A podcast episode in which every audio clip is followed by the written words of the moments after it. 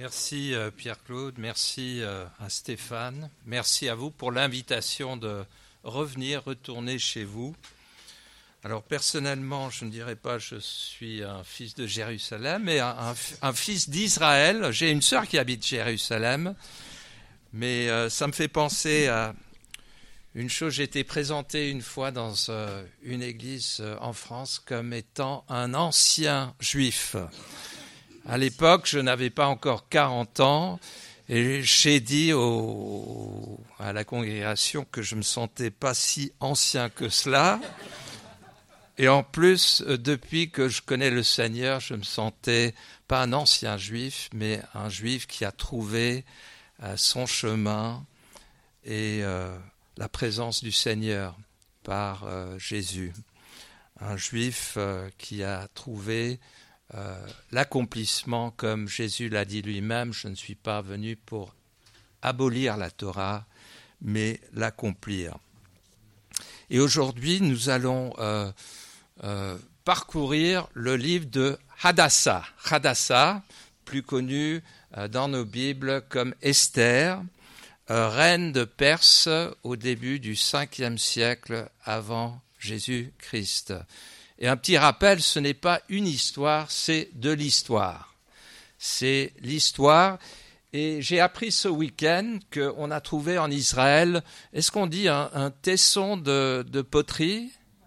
C'est euh, important, qui mentionne euh, Darius, roi de Perse, euh, le père du roi qui figure dans cette histoire du livre d'Esther. C'est un livre historique et nous allons essayer de le parcourir dans une demi-heure. Alors, euh, l'histoire d'Esther euh, nous rappelle euh, deux choses primordiales. La souveraineté de Dieu et deuxièmement, la responsabilité de chacun de nous, la responsabilité de l'homme. Dans la pensée juive, les chrétiens sont coupables d'avoir voulu exterminer le peuple juif. Mais la volonté de détruire euh, mon peuple n'est ni du mépris chrétien, ni de la mauvaise théologie chrétienne qui accusait le peuple juif d'être peuple déicide, mais ce mépris et cette volonté de détruire le peuple existent depuis le commencement de l'histoire de mon peuple. Au psaume 83, le psalmiste implore Dieu d'agir contre ses ennemis qui veulent faire disparaître la nation d'Israël.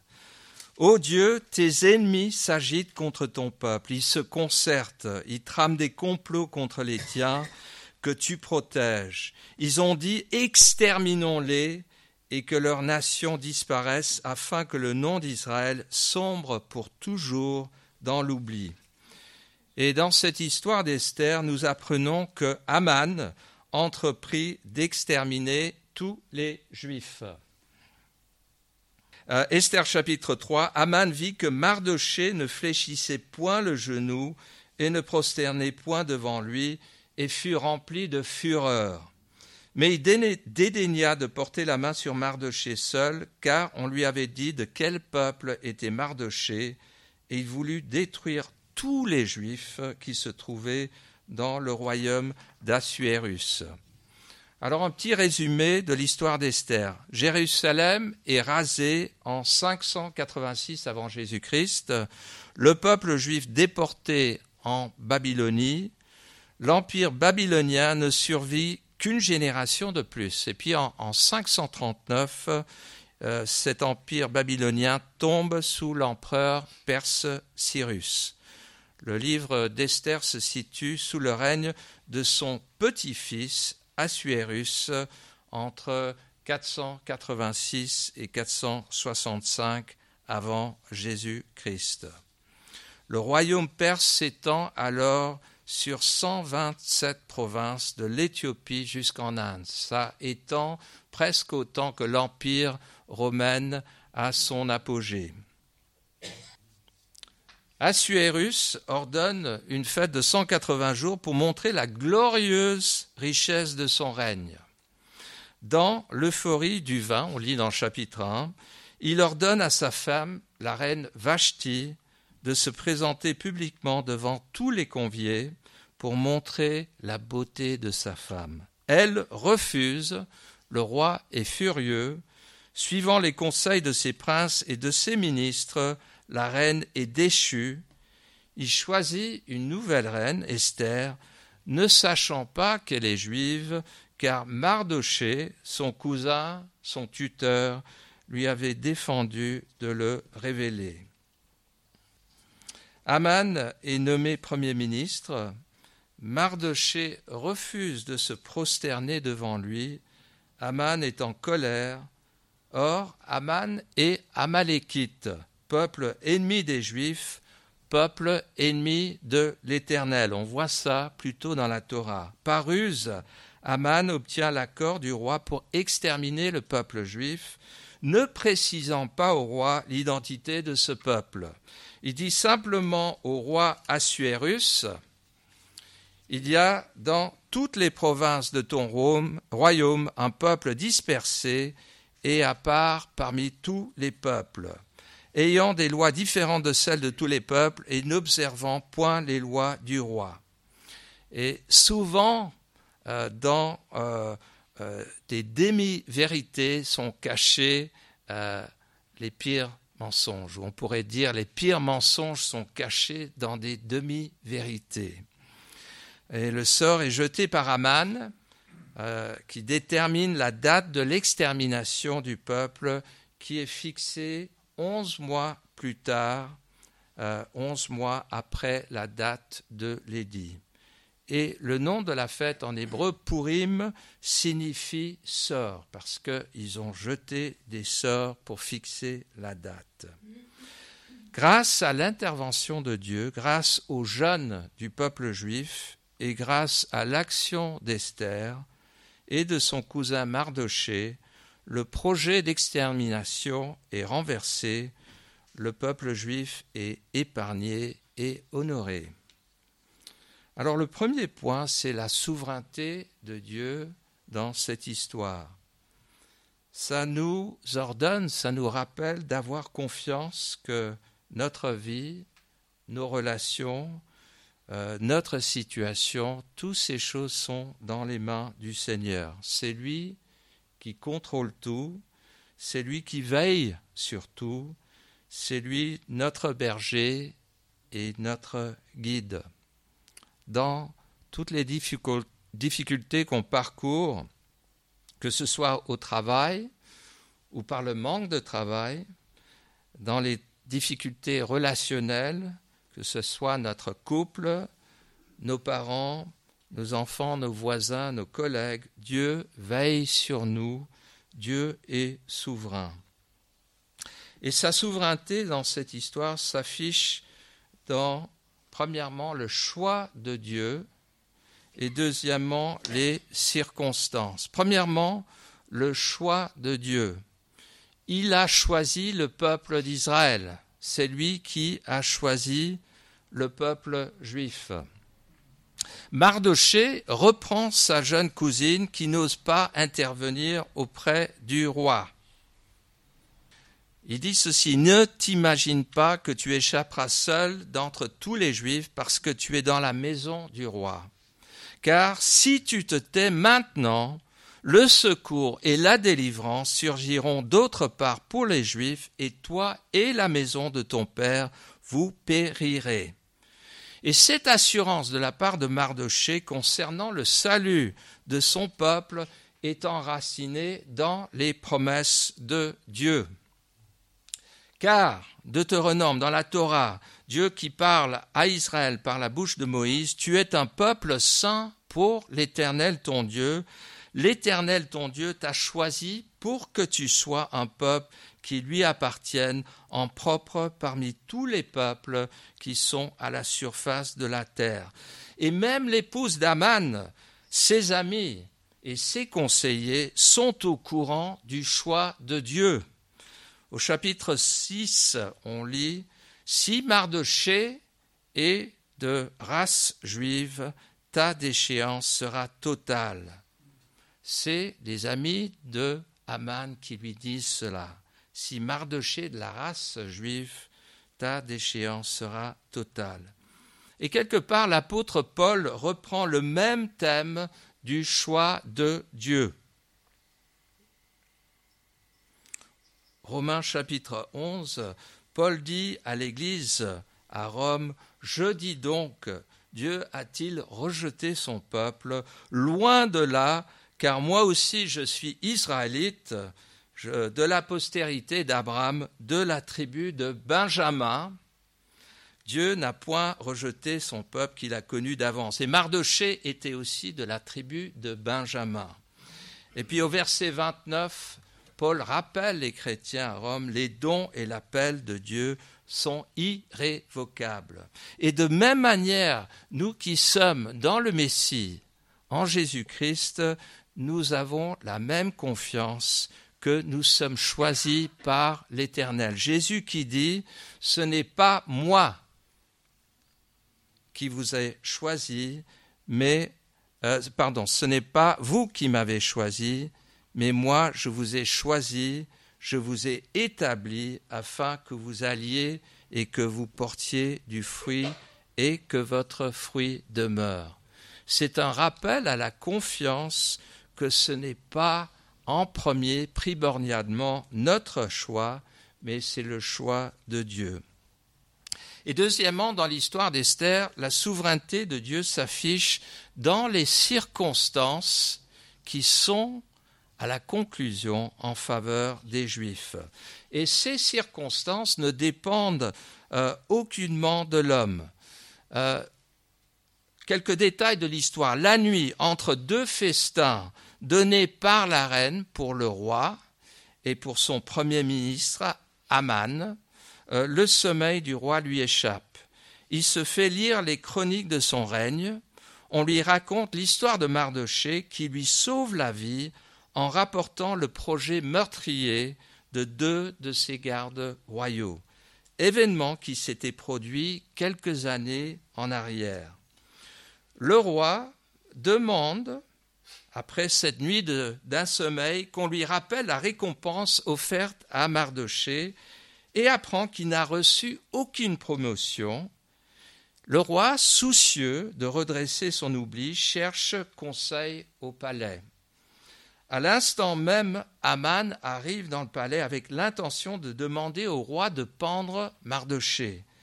Mais avant qu'Aman puisse parler, le roi l'appelle et lui demande Esther, chapitre 6 Que faut-il faire pour un homme que le roi veut honorer? Aman se dit en lui-même, on voit son orgueil, Quel autre que moi le roi voudrait-il honorer? Et Aman répondit au roi, Il faut prendre le vêtement royal dont le roi se couvre, et le cheval que le roi monte, et sur la tête duquel se pose une couronne royale, remettre le vêtement et le cheval à l'un des principaux chefs du roi, puis revêtir l'homme que le roi veut honorer, le promener à cheval à travers la place de la ville, et crier devant lui, c'est ainsi que l'on fait à l'homme que le roi veut honorer. Est-ce un hasard que la veille du second banquet, le roi ne dorme pas, se fasse lire l'histoire de son règne et tombe sur l'histoire de Mardoché Est-ce un hasard que le lendemain le roi cherche un conseiller pour demander comment honorer Mardoché et qu'il s'avère que c'est Aman qui se promène dans le cours du palais? Est-ce un hasard qu'il ne laisse pas à Aman l'occasion d'expliquer la raison de sa visite au palais? Est-ce le hasard que le roi demande conseiller sans expliquer, euh, demande conseil sans expliquer au préalable de quoi ou de qui il s'agit ce qui laisse Aman supposer qu'il est le sujet de la requête. Est-ce le hasard que la date de l'extermination prévue par les Purim, le sort, tombe onze mois après la date de l'édit, laissant le temps de renverser la situation.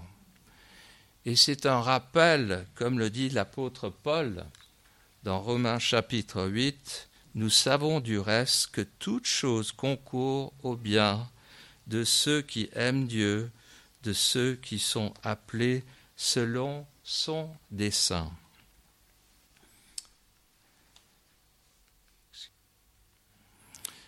Deuxièmement, la responsabilité de Dieu.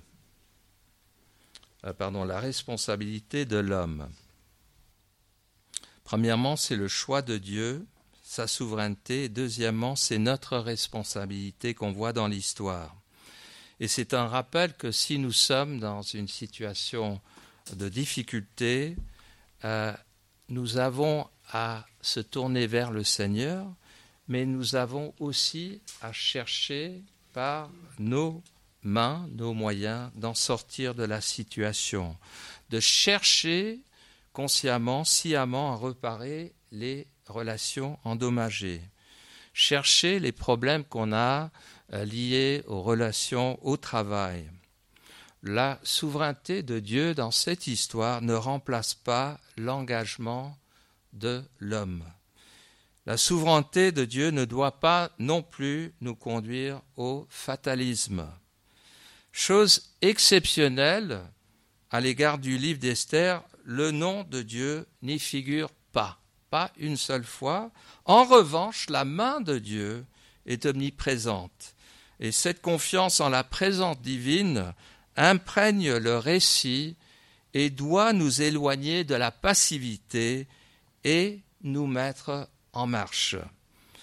Pourtant, Esther, en apprenant la nouvelle du projet d'extermination de son peuple, tombe dans une sorte de dépression et fait passer un message à Mardoché.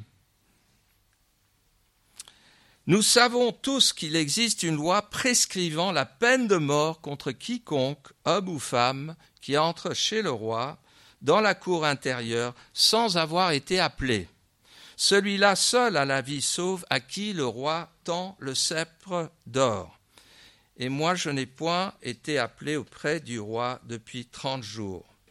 Voilà que Esther ne voit pas de solution, elle est découragée, elle se replie sur elle-même. Est-ce que nous sommes découragés? Et est-ce que nous sommes, vous êtes dans une situation qui semble ne pas avoir d'issue C'était le cas pour la reine Esther. Mais Mardoché, euh, au lieu de l'amadouer, elle le reprend avec des paroles qui sont sans doute les plus connues du livre d'Esther. Si tu te tais maintenant, le secours et la délivrance surgiront d'autre part pour tous les Juifs, et toi et la maison de ton Père, vous périrez. Et qui sait si ce n'est pas pour un temps comme celui-ci que tu es parvenu à la royauté. Et c'est cette parole qui secoue et qui sort Esther de sa passivité elle sait que si elle intervient, elle mourra peut-être. Mais elle sait également que si elle n'intervient pas, elle mourra certainement. Alors elle se lance dans l'action, mais pas dans l'activisme. Sa première action, c'est une action spirituelle. Elle demande à Mardoché de s'engager avec le peuple juif à Souze, la capitale, à jeûner pendant trois jours. Va, ressemble tous les juifs qui se trouvent à Suse et jeûnez pour moi, sans manger ni boire pendant trois jours, ni la nuit, ni le jour. Moi aussi je jeûnerai de même avec mes servantes, puis j'entrerai chez le roi, malgré la loi, et si je dois périr, je périrai. En situation de crise ou de difficulté, de quelle manière réagissez-vous Est-ce que vous vous tournez en premier vers le Seigneur ou vers un cri vers la famille, les amis, les collègues ou vers l'action humaine? Esther entreprend de jeûner. Et on peut supposer de prier à l'Éternel aussi. Et pendant ces trois jours, elle conçoit un plan. Ensuite, après, elle passe à l'action. Voilà Esther qui se prépare pour entrer chez le roi. Elle sait que son silence mènera à sa perte, et ainsi à la fin des trois jours de jeûne, elle s'arme de courage, s'habille de ses vêtements royaux et se présente devant le roi. Le roi étend son sceptre d'or et l'invite à formuler sa requête. Mais, maline elle est, au lieu de divulguer sa requête, elle ne fait que d'inviter le roi avec son premier ministre à un repas intime à trois. Aman est tout fier d'être invité avec le roi et la reine exclusivement. Et pendant le repas, le roi est impatient de connaître sa requête, mais de nouveau, elle le fait attendre en proposant un deuxième repas privé le lendemain. Aman exulte. Et voilà qu'à ce dernier euh, deuxième repas, Esther révèle au roi le projet d'Aman d'anéantir le peuple juif. Le sort d'Aman est scellé. Il est pendu à la potence qu'il avait dressée lui-même pour Mardoché. Mardoché est nommé Premier ministre à sa place. Quel revers, quel renversement de la situation. Mais après l'exécution d'Aman, il y a encore du travail à faire. Tout n'est pas encore gagné. Esther se présente une deuxième fois devant le roi, car l'édit d'anéantir le peuple juif n'est toujours pas révoqué. À nouveau, il étend son sceptre. Un roi ne peut pas révoquer un édit qu'il a dicté. La deuxième visite, le roi étend son sceptre. La vie d'Esther est épargnée une deuxième fois et elle supplie au roi de révoquer l'édit auquel il avait apposé son sceau royal. Mais le roi explique qu'un texte écrit en son nom et scellé de son sceau royal est irrévocable. Il se prenait pour Dieu. C'est les promesses de Dieu qui sont irrévocables. Mardoché rédige de nouvelles lettres, un nouvel édit, qui donne droit aux Juifs de se défendre et de tuer et de piller tous ceux qui les attaquent.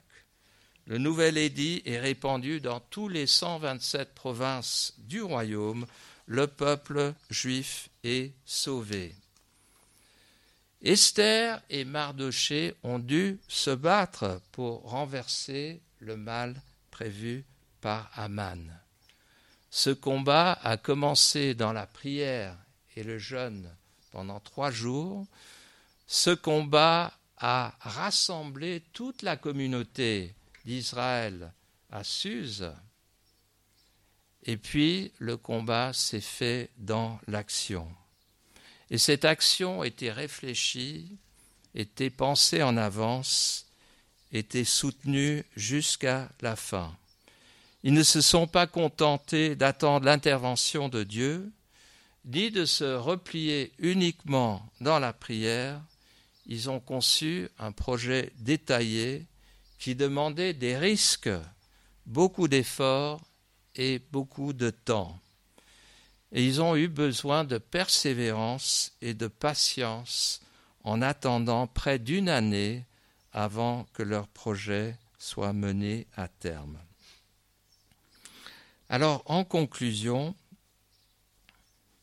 pour nous, quelles sont les paroles pour nous, les enseignements? Premièrement, avoir confiance que c'est Dieu qui nous a aimés en premier, c'est lui qui, avant que nous l'avons aimé, a donné son Fils pour nous afin de nous sauver.